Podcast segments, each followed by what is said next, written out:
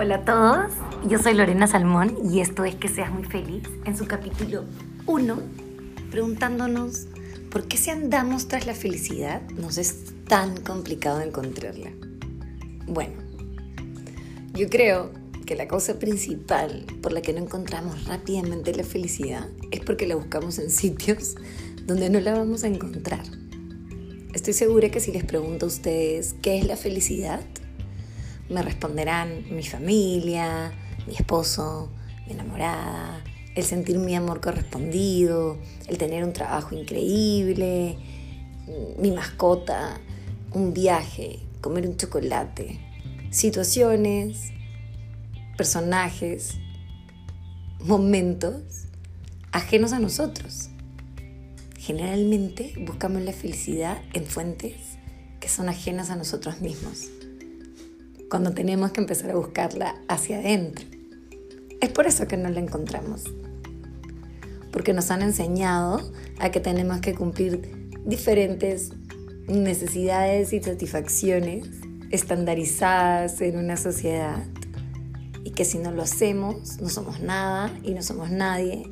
Nos han enseñado que el fracaso es una pérdida de tiempo y que el fracasado es un tonto. Que tenemos que lograr diferentes metas a determinadas, a determinadas edades de nuestra vida para sentirnos realizados. Nada de eso es felicidad. La felicidad no se compra, la felicidad no es un destino, la felicidad es poder aprender a ver la vida desde una perspectiva donde no hay malo y bueno, porque las experiencias que nos suceden son todas aprendizajes. Eso es aprender a ser feliz, aceptar lo que nos pasa sin resistirnos a lo que nos sucede para evitar ese sufrimiento, sin juzgarnos a nosotros mismos y sin juzgar a los demás. Entender cómo funciona nuestra mente, la calidad de nuestros pensamientos, poder ganarle a nuestras emociones y que no ellas nos dominen a nosotros poder aprender a leer nuestro propio cuerpo. Eso también es felicidad.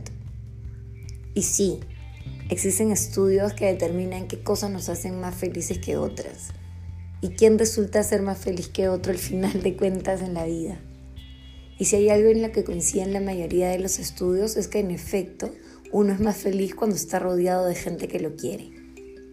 Es decir, que hay que invertir nuestro tiempo, nuestros recursos, nuestras ganas en poder pasar momentos ricos con gente a la que queremos y nos suma y nos hace bien.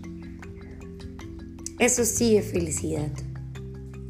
Que cuando lleguen las cosas malas, las que nos duelen, las que nos quiebran un poquito, las que nos retan, las que nos obligan a salir de la zona de confort, en vez de observarnos como víctimas, preguntarnos qué tengo que aprender de lo que me está pasando. Es difícil, ni siquiera yo misma puedo hacerlo siempre, sin sucumbir en la tragedia. Pero ese es el camino y hacia ahí debemos apuntar. ¿Por qué no encontramos la felicidad? Porque no estábamos enfocando bien ese lente. El lente va hacia adentro. ¿Y cómo llegamos a mirarnos a nosotros? ¿Cómo aprendemos a escucharnos? Mm. ¿Cómo aprendemos a aceptarnos cuando nos miramos al espejo? ¿Cómo aprendemos a encontrar esa felicidad con nosotros mismos cuando a veces ni siquiera sabemos convivir con nosotros mismos? ¿No? Cómo aumentamos ese amor por uno mismo, esa tolerancia a poder quedarnos en silencio para escuchar nuestra cabeza, el saber que necesitamos pedir ayuda y pedirla cuando la necesitemos, el cuidarnos físicamente, espiritualmente, el poner nuestros límites. Todo eso va de la mano con la felicidad.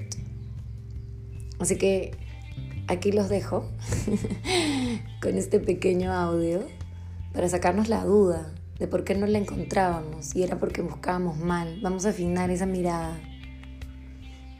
Y quedo atenta a sus comentarios para el siguiente capítulo. Un abrazo.